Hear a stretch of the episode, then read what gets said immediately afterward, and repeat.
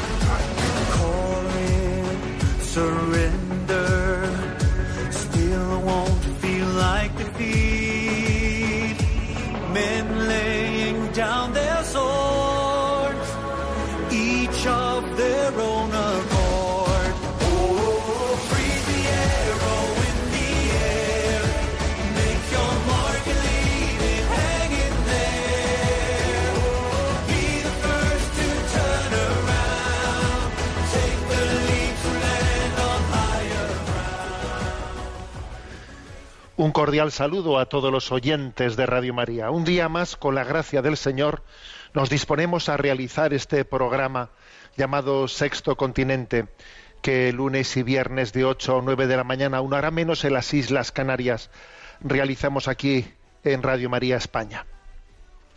Nuestro saludo en este programa es un saludo a Polonia, a esa nación hermana, a esa nación que está pues, fuertemente marcada por, el don de San Juan Pablo II y que nos ha dado un gran regalo en esa batalla por la vida en esta semana pasada.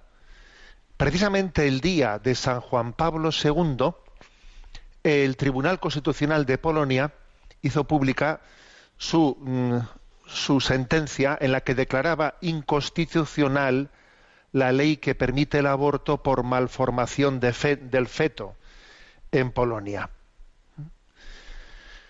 Eh, declara ilegal, por lo tanto, el, ab- el aborto por malformación. Por ejemplo, pues el, eh, aborto de los casos de síndrome de Down eh, lo declara ilegal. En este, en este momento, digamos, en la legislación polaca, los únicos supuestos legales permitidos se reducirían a la violación, al incesto y al grave riesgo para la salud de la madre. Eh, obviamente, ¿no? También son una serie de supuestos que, son también falsos, ¿eh? que son también inmorales, pero obviamente la batalla por la vida va, tiene que ir dándose dando capítulo por capítulo. ¿eh? Eh, y entonces hay que ir avanzando paso a paso. Y este, y este avance es muy importante porque así como eh, el año pasado en Polonia pues hubo unos 1.100 abortos legales, claro que comparando con los 200.000 españoles, imaginaros, ¿no?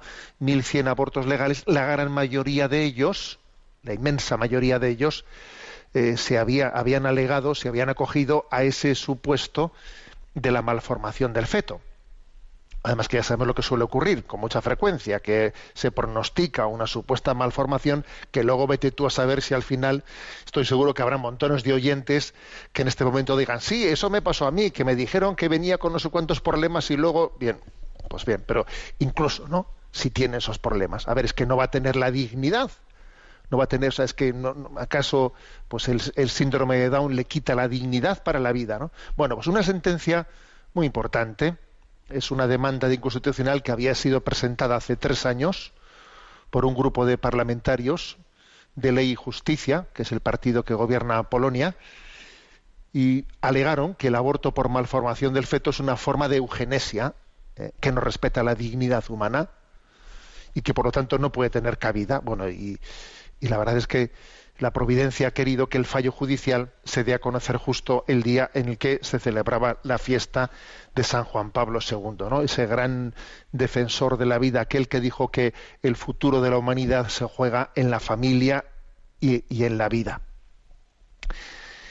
Y al mismo tiempo, al mismo tiempo, eh, también se ha hecho pública otra noticia y es que en Inglaterra, pues eh, se ha, eh, los tribunales han permitido que una, joven con síndrome de Down eh, que tiene 23 años, que se llama Heidi Crowther, 24 años, perdón, le han permitido presentar una, ley de, de, inconstitucionalidad, de denunciar la inconstitucionalidad de una ley según la cual ella, eh, ella podría haber sido eliminada antes de nacer. Porque es que en el Reino Unido el aborto está permitido hasta las 24 semanas, ¿eh? hasta las 24 semanas por la mayoría de los nacimientos. Pero, pero, el aborto allí es legal hasta la víspera del nacimiento en casos ¿eh? de como el síndrome de Down. O sea, esta niña dice, a mí me podían haber matado la víspera de mi nacimiento. Entonces ha habido una batalla legal sobre si esta chica podía tener capacidad legal o no legal de presentar este recurso, ¿no? Bueno, finalmente, eh, por cierto, ha llevado esta batalla con otra madre, una madre llamada Cheryl, que es madre de Héctor, de un niño de dos años que tiene también síndrome de Down. Bueno, han llevado esta causa y finalmente a esta niña, se llama Heidi, Heidi Crowther, se le ha permitido impugnar la ley ante los tribunales. Eteme aquí eh, que ahora de repente, pues una, eh, después de esta batalla, esta joven con síndrome de Down tiene el derecho a impugnar a una ley que esa ley decía que ella mm, podía haber sido eh, abortada la víspera de su nacimiento. Va a ser todo un espectáculo. Obviamente obviamente la tradición eh, libre abortista de Gran Bretaña será muy difícil, ¿no? Que se, tenga que doblar la rodilla ante, este caso. Pero es una batalla importante. La batalla por la vida va dando pasito a pasito. Y, obviamente, ¿no? La, fuerza de la verdad brilla por sí misma. Es que, claro, no hay como verle a esta chica con, ¿eh?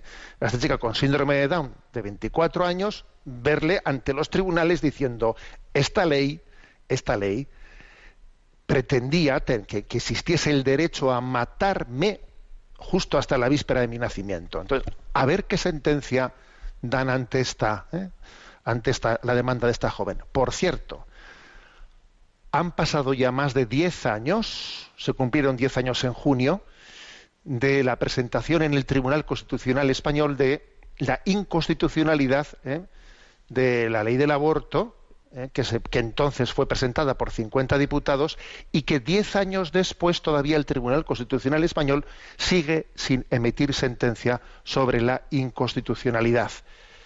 Eso también, si eso no es prevaricación, que venga Dios y lo vea.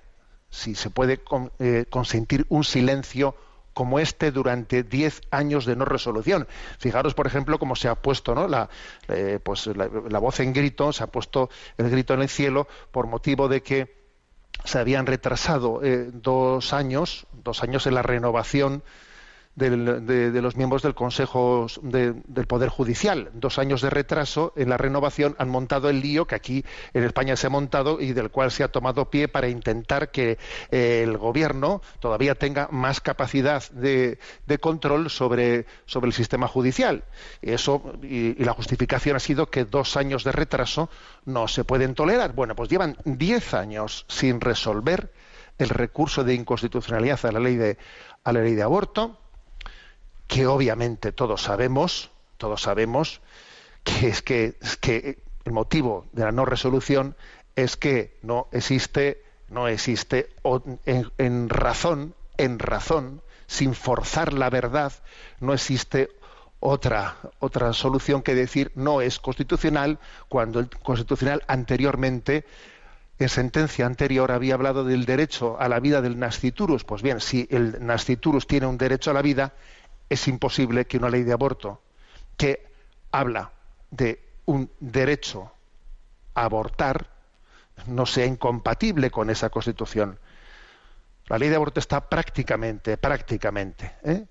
Eh, pues planteada en términos de derecho a abortar. A ver si, si previamente hubo una sentencia en la que se hablaba del derecho a la vida del nasciturus y que únicamente en casos de colisión entonces se justificaba el aborto, pues, pues entonces ahora, si aquellos supuestos, supuestos digamos de eh, ley de supuestos fue derogada y entonces es ahora sencillamente la vida, o mejor dicho, el aborto es, es a petición ¿eh? a petición sin ningún supuesto, entonces es incompatible con la anterior. Y llevamos diez años, diez años en los que no respondemos a la pregunta que obviamente un tribunal constitucional tiene la obligación de responder a esa pregunta. Y sencillamente no existe, no existe en este país la libertad eh, de, pensamiento, la libertad moral necesaria para poder decir lo que es evidente, evidente. Esa ley es inconstitucional. Bueno, saludamos pues a Polonia, ¿eh? porque, pues porque este, esta nación hermana da un gran testimonio ante el mundo, ¿no? En esa batalla por la vida y San Juan Pablo II nos ha traído este regalo. Sexto Continente es un programa que tiene interacción en redes sociales con los que sois usuarios de Twitter y de Instagram a través de la cuenta arroba obispo munilla los que sois usuarios de Facebook a través del muro que lleva mi nombre personal de José Ignacio Munilla. Recuerdo que hay una página web multimedia www.enticonfio.org en la que tenéis eh, entrelazados todos los materiales de evangelización que se van eh, pues poco a poco eh, elaborando.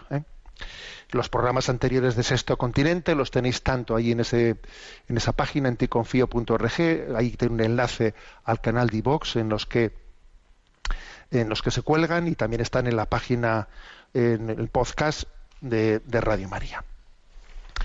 Bien, tengamos en primer lugar un momento para nuestro rincón del DOCAT. Estamos en el punto 219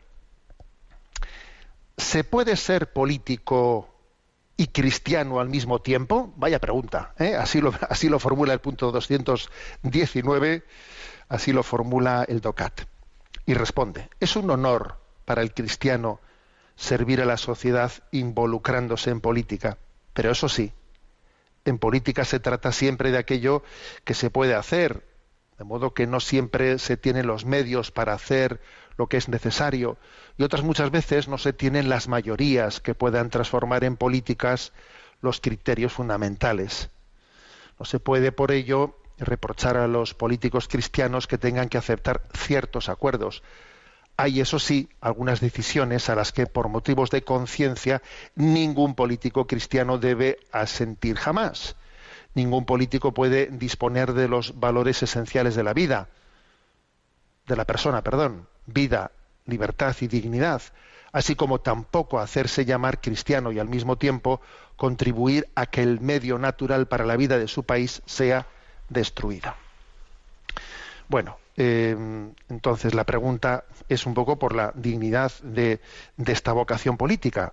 La, pregunta se las trae, ¿no? ¿Se puede ser político y cristiano al mismo tiempo? La verdad es que un poquito de ironía sí que uno, percibe ¿no? en esta pregunta, porque es verdad que pues la expresión de política, políticos, ¿no? Pues ha quedado mm, fuertemente dañada, dañada. Por eso la Iglesia, digamos, en su doctrina social, bueno, pues sale al rescate no de los políticos corruptos, que son los que han dañado la imagen de la política, no, sale al rescate de la vocación, de la vocación política, ¿eh? de la vocación política.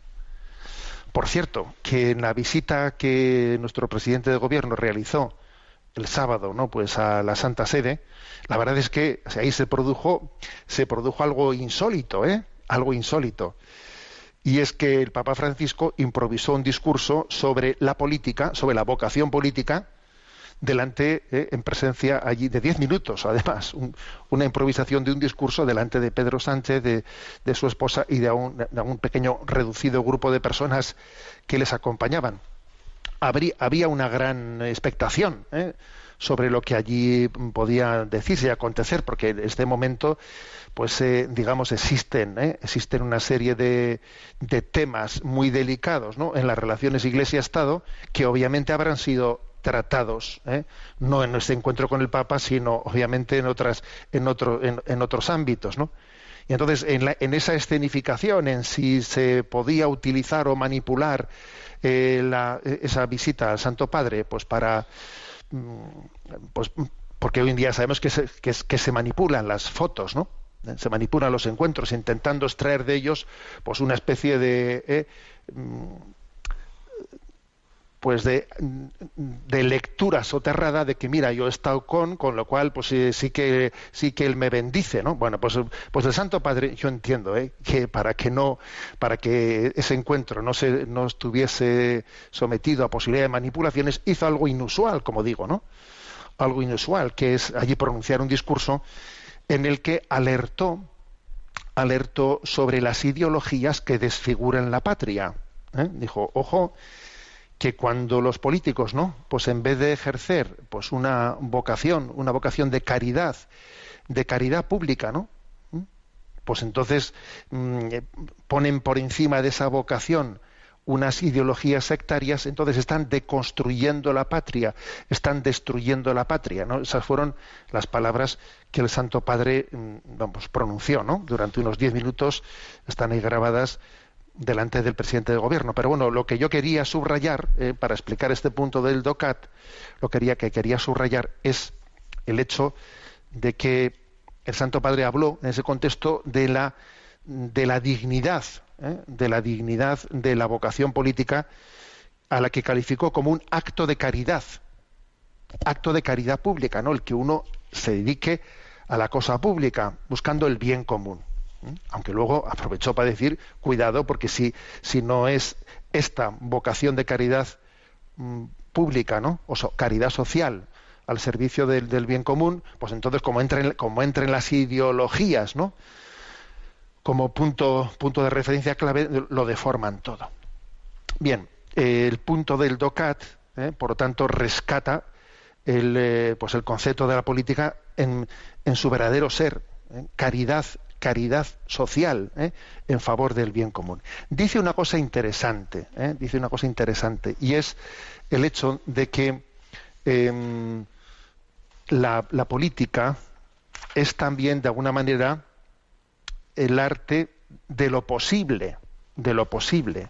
O sea, un político tiene que estar al mismo tiempo, ¿no? Con un, con un ojo mirando qué es aquello que es recto, recto, conforme a, a, verdad y justicia, y al mismo tiempo tiene que estar también haciendo un cálculo de posibilidad, en el sentido de, a ver, de con estas mayorías que tengo ahora, en este contexto, eh, ¿qué pasos puedo dar? Pues un poco lo mismo que hemos dicho antes con respecto a Polonia, ¿no? En Polonia ahora mismo hubiese sido posible pues un, un salto legal eh, para prohibir el aborto absoluta y totalmente no no pero se ha dado un paso muy importante que es prohibir el aborto en casos de malformación del feto con lo cual eh, bueno ya llegará el siguiente paso ¿eh? ya llegará el siguiente paso. O sea en ese sentido dice el Santo Padre que la política es también el arte de lo posible. Uno siempre tiene que buscar no el, el eh, ser conforme a justicia y a verdad, pero al mismo tiempo caminando hacia ello según las posibilidades prácticas que haya. Esta afirmación que hace este punto 219 viene también avalada por una cosa que San Juan Pablo por algo que San Juan Pablo II dijo en el número 73 de Evangelium Vitae de aquella famosa eh, encíclica eh, sobre la vida en el que después de decir que que toda ley intrínsecamente injusta, ¿no? Eh, tiene que ser combatida por un político católico, tal, tal, tal, pero dice, decía lo siguiente, voy a leer este párrafo. Un problema concreto de conciencia podría darse en los casos en que un voto parlamentario resultase determinante para favorecer una ley más restrictiva del aborto. Es decir, dirigida a restringir el número de abortos autorizados, como alternativa a otra ley más permisiva ya en vigor o en fase de votación. No son raros semejantes casos. En efecto, se constata el daño de que mientras en algunas partes del mundo continúan las, las campañas por la introducción de leyes a favor del aborto, apoyadas no pocas veces por poderosos organismos internacionales, en otras naciones particularmente en aquellas que han tenido ya la experiencia amarga de tales legislaciones permisivas, van apareciendo señales de revisión. En este caso expuesto, cuando no sea posible cuando no sea posible evitar o abrogar completamente una ley abortista, un parlamentario cuya absoluta oposición personal al aborto sea clara y notoria a todos, puede lícitamente ofrecer su apoyo a propuestas encaminadas a limitar los daños de esa ley y disminuir así los efectos negativos en el ámbito de la cultura y de la moralidad pública. En efecto, obrando de este modo, dice San Juan Pablo II, no se presta una colaboración ilícita a una ley injusta, antes bien se realiza un intento legítimo y obligado de limitar sus aspectos inicuos. O sea que puede ocurrir que un político, ¿eh? en, ese, en ese gestionar, ¿no?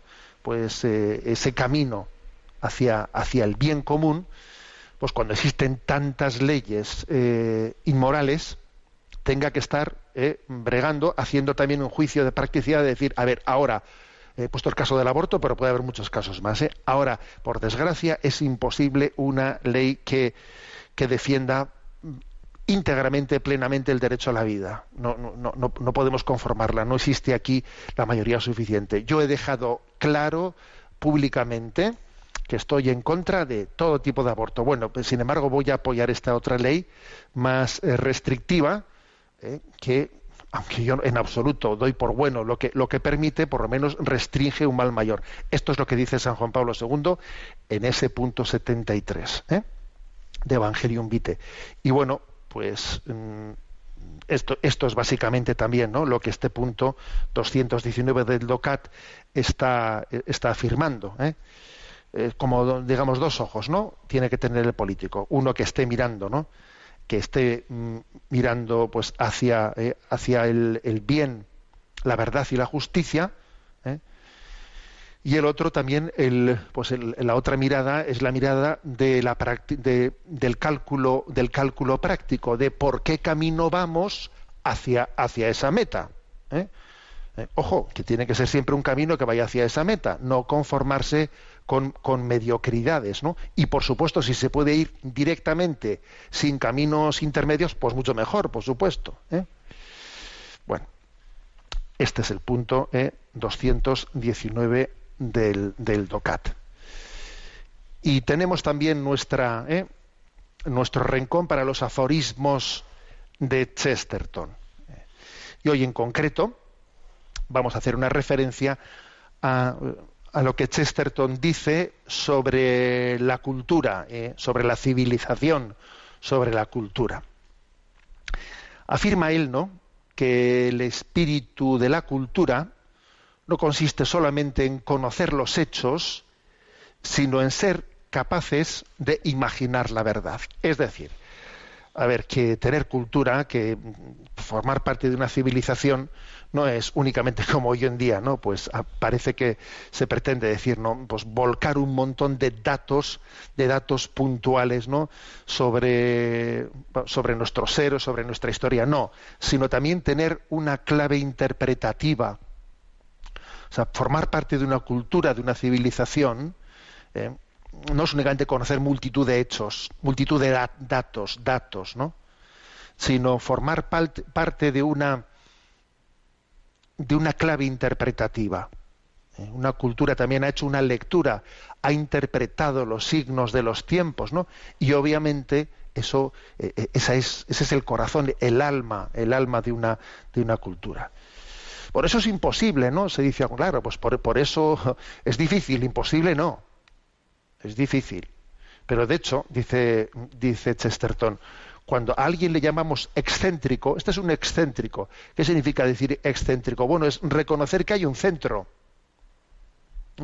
un centro, un corazón, un alma desde el cual se interpretan las cosas. Si a alguien se le llama excéntrico, es porque tú estás reconociendo que tiene que haber un centro, un centro de, comprensión, de comprensión global de la cultura, de, la civilización. Lo que ocurre es que la medida, claro, que se ha ido perdiendo el alma cristiana de nuestra cultura, pues claro, eh, al final la cultura occidental ha quedado siendo pues un cuerpo sin alma.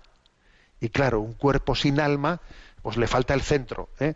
Tiene muchos datos, datos, datos, pero le falta la capacidad de interpretar la verdad de nuestra historia. ¿eh? Bueno, eso es lo primero que dice que dice Chesterton. Lo segundo que me parece importante, ¿no? La importancia de que en esos, ¿no? Pues en, en ese avance de las culturas a través de los tiempos, uno no caiga en la tentación de estar ¿eh? rompiendo con nuestras tradiciones, rompiendo con el pasado y pretendiendo, ¿no? Pues que con uno que con uno nazca, que conmigo mismo, con nuestra generación, ¿no? Pues lo del mayo del 68, ¿no? O sea, romper con todo y con nosotros nace aquí la nueva civilización, la nueva cultura. Claro, es, absurdo, ¿no?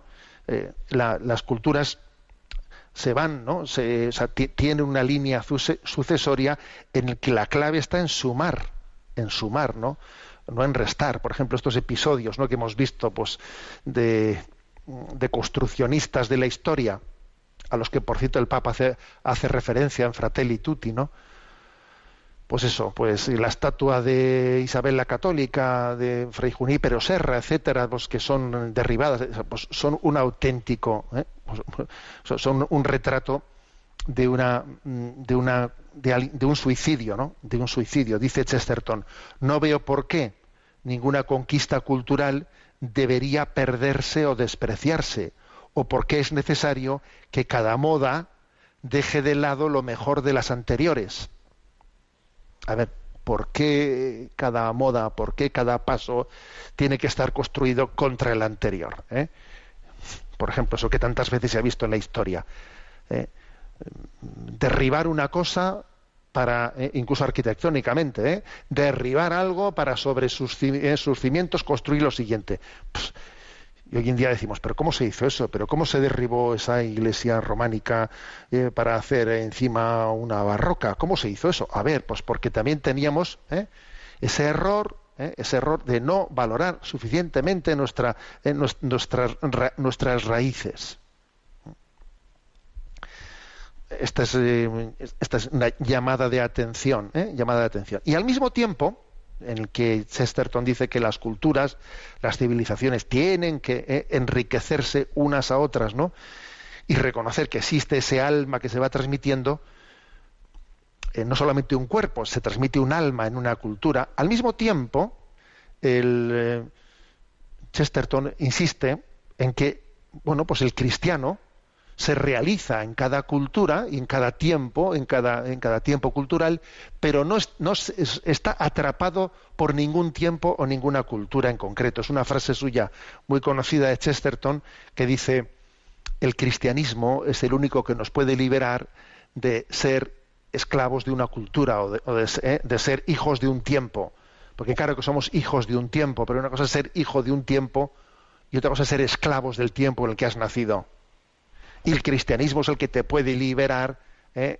de una pertenencia demasiado, eh, digamos, esclavizante. Dice la siguiente frase. Muchos hombres inteligentes como usted han confiado en la civilización. Muchos babilonios inteligentes, muchos egipcios inteligentes, muchos romanos inteligentes.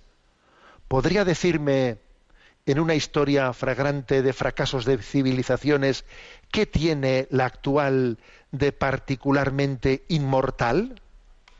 Como diciendo, a ver, que todas las civilizaciones van muriendo, ¿eh?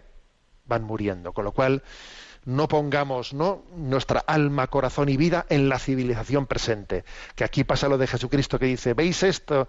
¿Veis este templo? Pues será totalmente destruido. A ver, esta, ¿eh? esta civilización tiene los pies de barro y caerá. ¿Eh? Luego también esto lo, afirma Chesterton. Después de haber afirmado que al mismo tiempo tenemos que ser capaces de coger todo lo bueno de las culturas, ¿no? De las culturas anteriores y no romper con ellas. Pero también subraya esto. ¿eh? subraya que obviamente ¿eh? pues las culturas, las civilizaciones son necesarias porque configuran, ¿no? pues el hecho social de, de, de, todo, de todo ciudadano, pero que al mismo tiempo no nos deben de atrapar. El cristianismo es el que nos libera de esa esclavitud, ¿eh? de estar atrapado por el tiempo en el que has nacido. ¿eh? Y al final dice una última expresión Chesterton que me parece genial, ¿no? Que es, a ver, entonces, ¿cómo, ¿cómo conjugamos este equilibrio entre que tenemos que tener una cultura, estar insertados en ella, no pretender romper nuestras raíces históricas y culturales, ¿no? y al mismo tiempo esto segundo que ha dicho, de que no tenemos que estar atrapados, ¿eh? atrapados por nuestra cultura y por el momento histórico, sino trascenderlo. ¿Cómo conjugar ambas cosas? Y dice Chesterton, lo más importante de cada generación, de cada cultura, son las cosas en las que nunca pensaron. O sea, es decir, ser consciente de las carencias que tiene cada cultura. Me voy a fijar sobre todo en las cosas que nunca pensaron. En, pues en los grandes vacíos, que por desgracia existen grandes vacíos. Por ejemplo, en la cultura actual, obviamente, eh, la cultura actual tiene un gran vacío, que es el de la, la, la presencia de Dios el haber dado el pretendido construir una cultura de espaldas a Dios. Es un gran vacío de la cultura actual. Fíjate en ese vacío y en cada tiempo histórico, fíjate los grandes vacíos que tuvieron, porque ahí tuvieron el problema. Y en gran parte esa es la caducidad de por qué, ¿eh? por, qué esas culturas ¿eh? Eh, se, se autodestruyeron porque tenían grandes vacíos, grandes carencias. Y entonces dice, lo más importante de cada generación, de cada cultura, son aquellos valores en los que nunca pensaron. Fíjate qué carencias hay en este momento, ¿eh? que es justamente de lo que nadie suele hablar. ¿eh? Sabemos hablar de las carencias de las del siglo pasado. Ya, ya, pero vamos a hablar de las del presente. Porque claro, decir ahora qué malo fue Stalin y qué malo fue Hitler es fácil porque eso ya pasó hace un siglo. Pero ahora tenemos la capacidad de mirar las grandes carencias ¿no? de, nuestra cultura actual. Bueno, estas son, digamos, las, las reflexiones de Chesterton a este, a este, a este respecto. Vamos a tener un momento también de oración dirigiéndonos al corazón de Cristo, letanías al corazón de Cristo. Corazón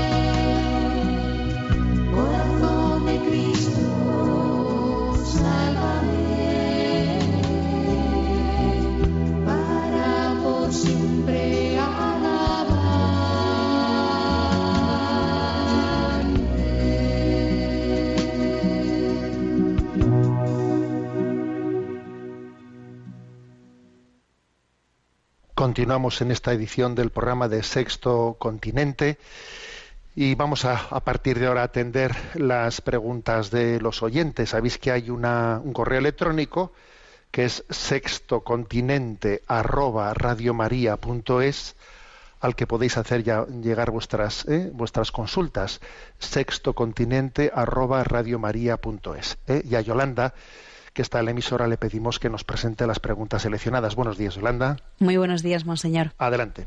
Pablo de Mallorca nos pregunta, he seguido de cerca toda la polémica generada en torno al reportaje que tiene como título Francesco, realizado por un productor ruso en el que se pone en boca del Papa unas declaraciones en las que dice estar a favor de la aprobación de las uniones civiles homosexuales, añadiendo que los homosexuales tienen derecho a formar una familia. Por lo menos así lo han transmitido los medios de comunicación generalistas a los que yo he tenido acceso. Por otro lado, leo posteriormente que esas palabras del Papa no se las había dicho el Papa al productor del actual reportaje Francesco, sino a una periodista mexicana en una entrevista realizada hace unos años. Nos enteramos de que aquellas palabras fueron entonces retiradas sin que se le permitiese a la periodista mexicana publicarlas y ahora resulta que son publicadas un, un año más tarde en este otro reportaje. Menudo lío y menuda ceremonia de la confusión. ¿Podría usted decirnos algo que nos oriente en medio de esta ceremonia de la confusión?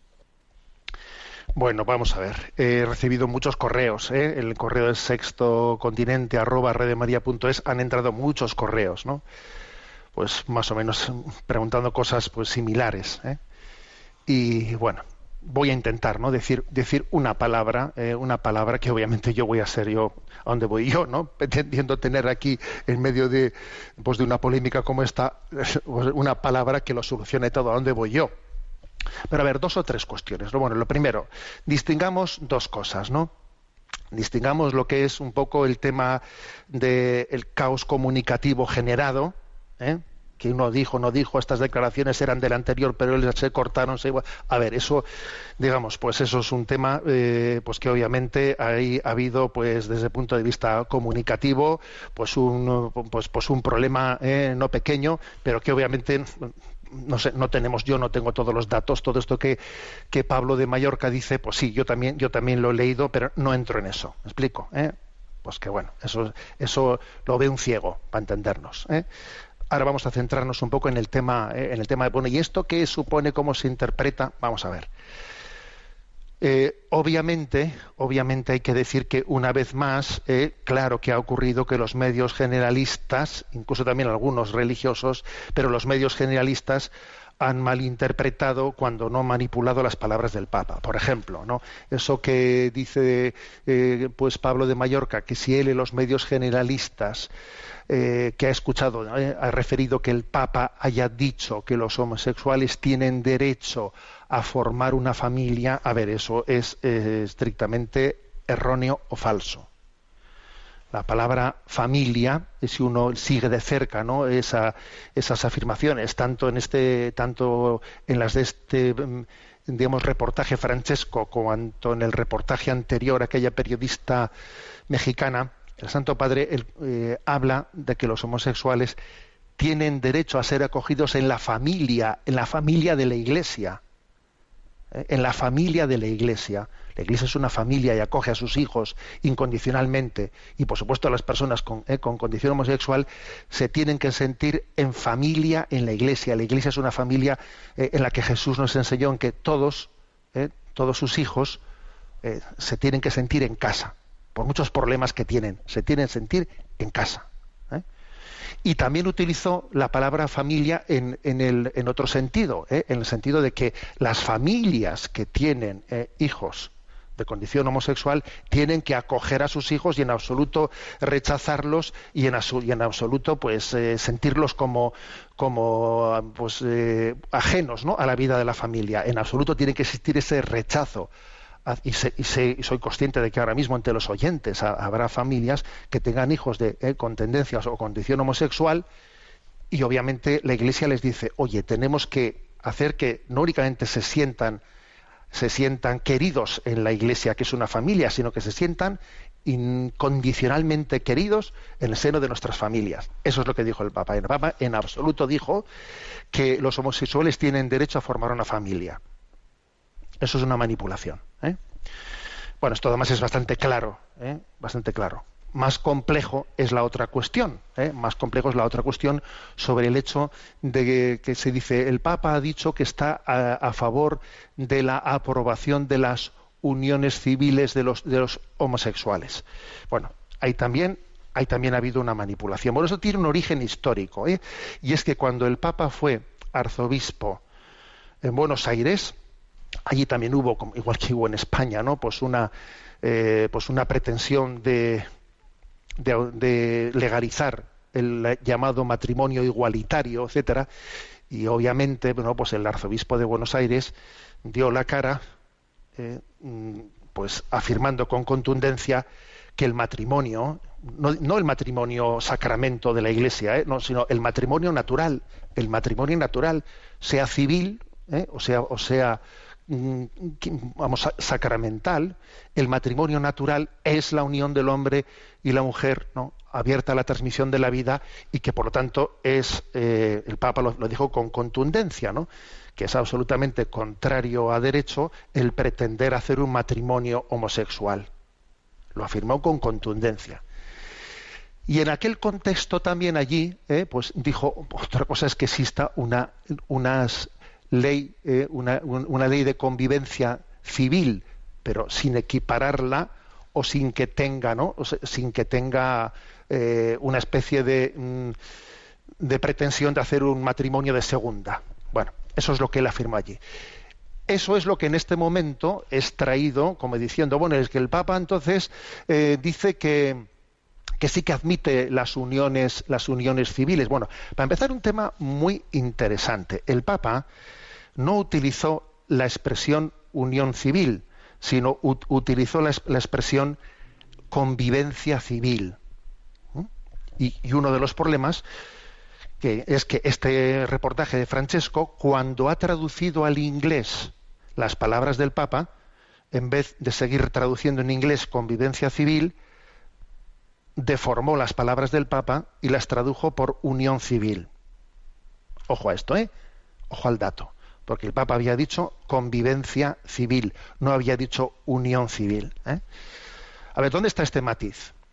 Una ley de convivencia civil, ¿eh? pues obviamente se- no se refiere en absoluto a la eh, bueno no se refiere específicamente a la unión de personas homosexuales sino que lo lógico es que una ley de convivencia civil si se hiciese ¿eh? sea pensada para dar respuesta a las múltiples formas de convivencia que en justicia pues debieran de tener un respaldo legal no obviamente no comparándolas al matrimonio por ejemplo la convivencia de tres hermanos solteros en la que dos de ellos trabajan, ¿no? Y mientras que otro hermano, otra hermana, atiende el hogar. Si los dos hermanos trabajadores fallecen, ¿no? El hermano o la hermana que, que atendía la casa que se queda sin ninguna protección derivada de la convivencia de sus hermanos, por ejemplo, pues podría existir una ley de convivencia civil que también tutelase eh, esa convivencia de los tres hermanos solteros. O lo mismo podría decirse de la convivencia estable de, un- de- de unos, un- de unos tíos o un tío con unos sobrinos o de unos amigos que en absoluto son homosexuales. Es decir, una ley de convivencia civil no tiene, o sea, no, no tiene, o sea, no debe referirse específicamente a una, a una forma de convivencia, sino a todas, ¿no? Y en las reflexiones que escuchamos en estos días no se está sopesando suficientemente que acaso sean bastante más numerosos los diversos casos de convivencias sociales que, que las uniones homosexuales, ¿no?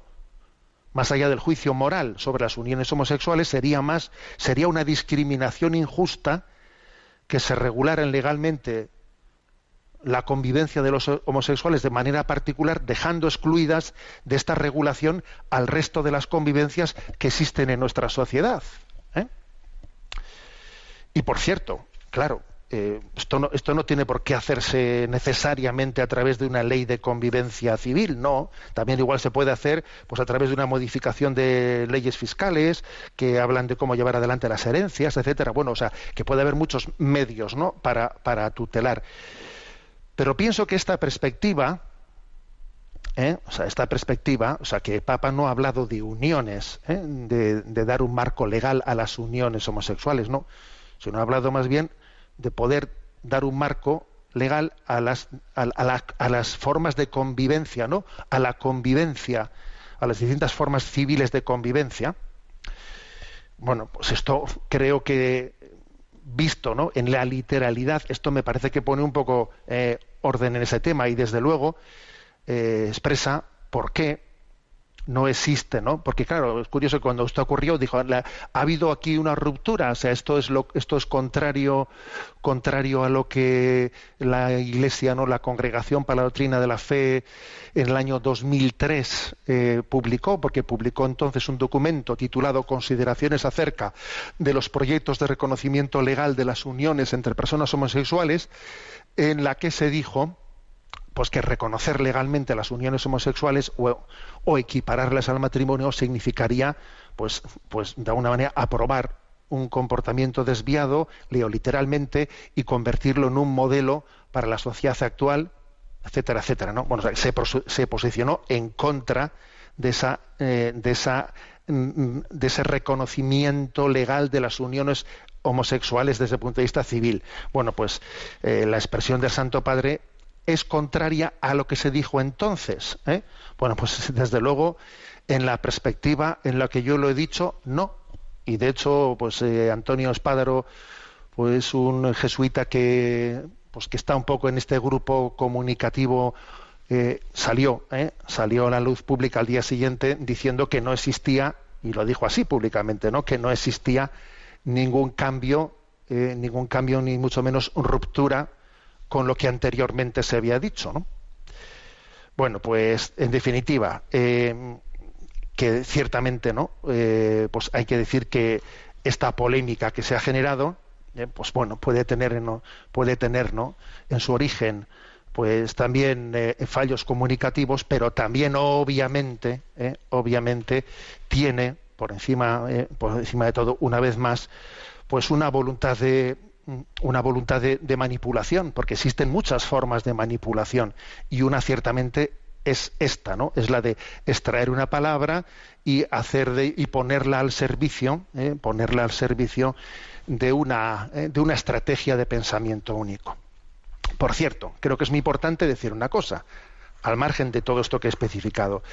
Eh, cuando, el Santo Padre se pronuncia, habla públicamente, no podemos pensar que en todo momento lo que esté diciendo tenga un valor de un valor magisterial. ¿Eh? A ver, en una, lo que un papa, lo que un obispo eh, diga en una entrevista tiene un valor magisterial. A ver, lo que yo en este momento estoy aquí en una eh, en Radio María estoy hablando, me están preguntando, yo contesto, esta manera mía de hablar aquí en este contexto tiene un valor magisterial. No, hombre, a ver, esto es demasiado espontáneo, ¿eh? demasiado espontáneo para que pueda tener un valor un valor magisterial. Si, eh, si la Iglesia tuviese eh, desde el punto de vista de su pensamiento, de su magisterio, que decir algo, obviamente lo tendría que poner por escrito en un documento. Esto también tengámoslo en cuenta. Es decir, no se puede pretender que cualquier palabra eh, expresada por un papa, por un obispo, eh, ante un medio de comunicación, encima verbalmente, etcétera, pueda tener la categoría de magisterio de la Iglesia. Esto también importante decirlo.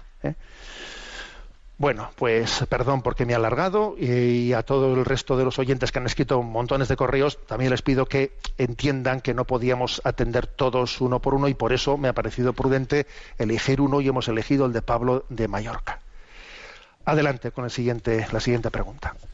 Miguel Ángel Irigaray nos escribe nueva, nuevamente. Estimado Monseñor Munilla, le agradezco muy sinceramente la extensa respuesta que dio en antena a una pregunta mía sobre la última encíclica del Papa Fratelli Tutti. No obstante, creo que aún que sería bueno contrarrestar, si ello es posible, las críticas que apuntan a que este documento del Papa sigue la agenda globalista en temas como pregonar que exista una autoridad mundial que nos gobierne. Según me parece haber leído en el texto papal, es cierto que hay momentos en que el Santo Padre alude a una autoridad jurídica mundial y a la reforma de la ONU para temas como la protección de los derechos humanos y de las personas más vulnerables. Bajo mi punto de vista con respecto a la agenda globalista que pretende la disolución de las soberanías nacionales en pro de un gobierno transnacional concentrado en unas pocas manos, la postura del Papa es matizada, limitada y para temas específicos como la defensa de los derechos humanos y de los débiles.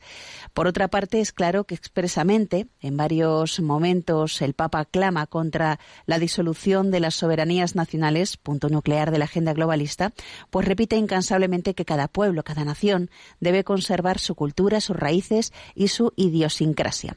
Pero por otra parte, los críticos apuntan a que el Papa, al favorecer una inmigración, dicen, masiva, se alinea con las tesis globalistas a las que interesa favorecer los flujos migratorios con el fin de que los extranjeros venidos en masa acaben con la identidad y la cultura de los países de acogida. Y es claro que en países como Francia, Bélgica, Alemania u Holanda tienen bastantes problemas con inmigrantes venidos de pueblos de cultura islámica. De hecho, en Francia, Macron, cuya opción política no puede ser calificada como de extrema derecha, ya ha empezado a tomar medidas legales. ¿Qué podemos decir o comentar de todo esto? Muchas gracias. Bueno, es verdad que cuando explicamos la encíclica de Fratelli Tutti, ¿no? algunas cosas dijimos al, al respecto. A ver, la Iglesia mm, dice, ¿no? En primer lugar, mira, recuerda que fuimos esclavos en Egipto. ¿eh? Recuerda también que la Sagrada Familia tuvo que huir y ser prófugos también en Egipto. ¿eh? Recuerda como también como a lo largo de la historia de la historia pues, em, pues hemos tenido también los, los que ahora quizás no los que ahora eh, vemos con cierta preocupación los flujos migratorios que pueden poner eh, en peligro pues digamos nuestra nuestro estatus o nuestro estatus actual. Nosotros también fuimos migrantes en otro en otro tiempo. Vamos a recordarlo ¿eh? o sea que los que ahora acogen acogen la migración en otro tiempo fueron fueron inmigraron a, otro, a otros lugares ¿eh? emigraron a otros lugares luego mm, esto es lo primero que dice la iglesia ¿eh? las migraciones han formado parte de la historia mundial obviamente no al nivel en el que actualmente en el que actualmente están aconteciendo y, y como decía Miguel Ángel no en su pregunta bueno pues el Papa ha dicho dos cosas ¿eh? primero ha hecho este, este recordatorio recuerda que fuimos, ¿no? Que nosotros fuimos inmigrantes y ahora nos toca acoger a inmigrantes. Recuerda que también la Sagrada Familia tuvo que huir.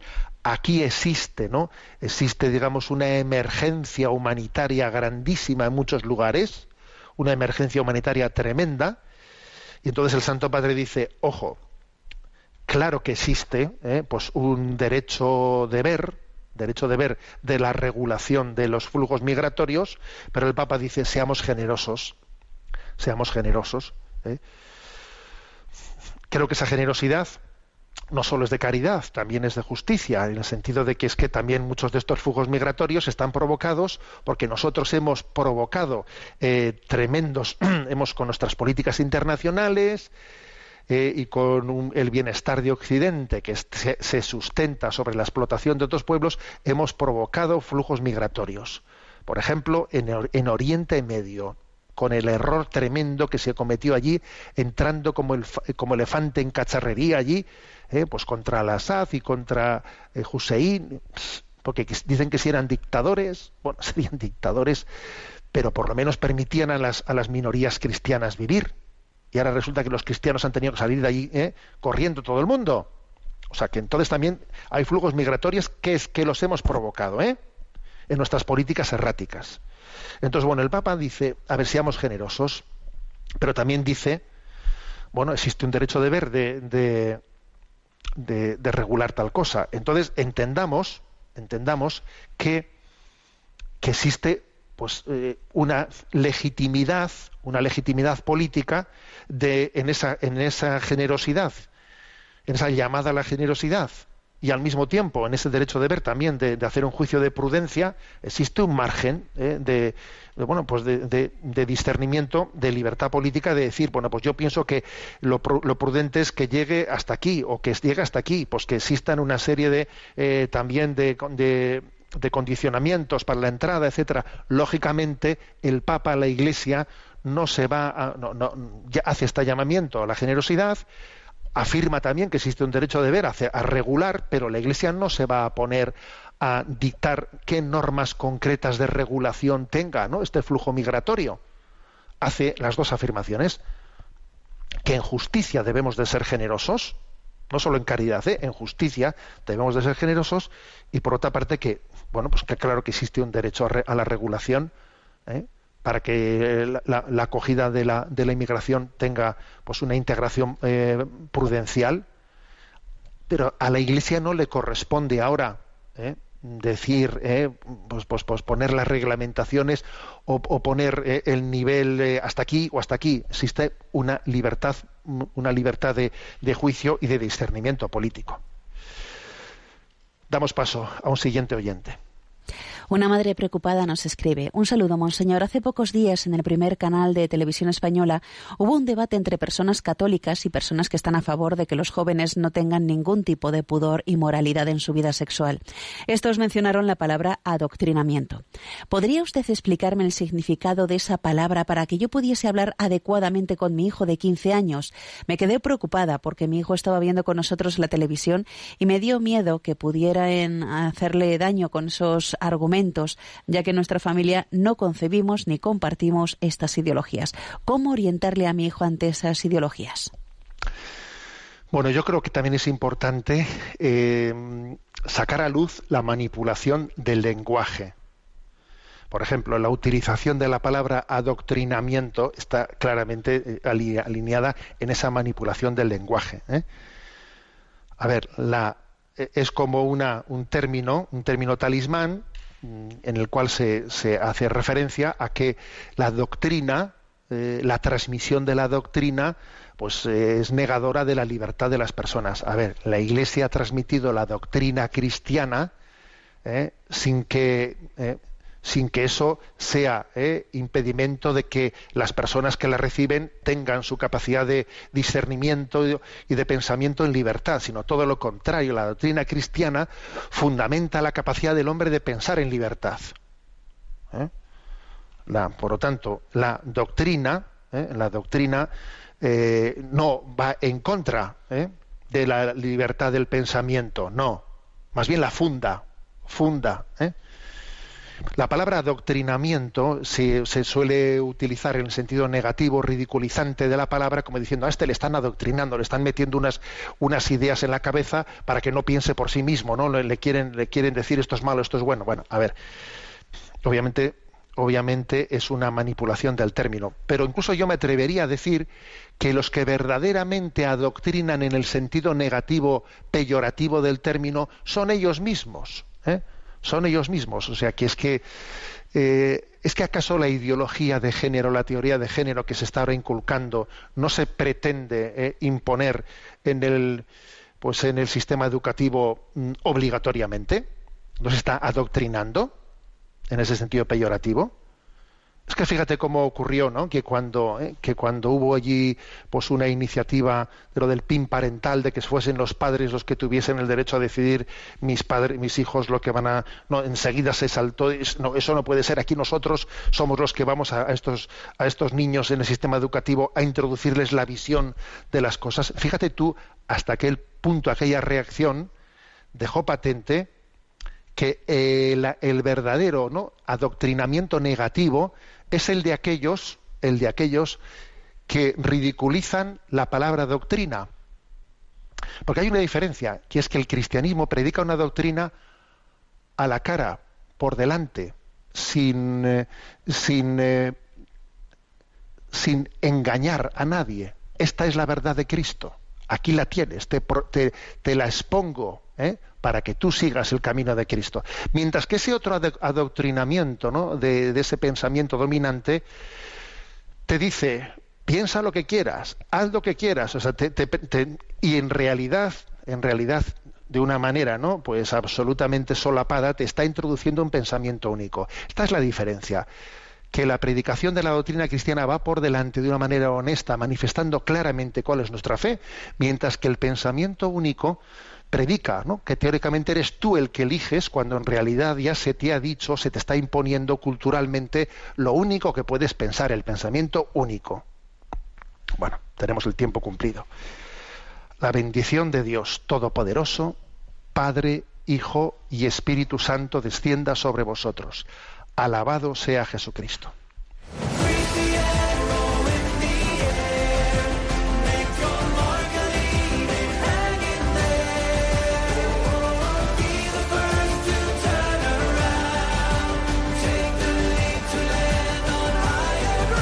Y así finaliza en Radio María, Sexto Continente un programa dirigido por el obispo de San Sebastián, Monseñor José Ignacio Monilla.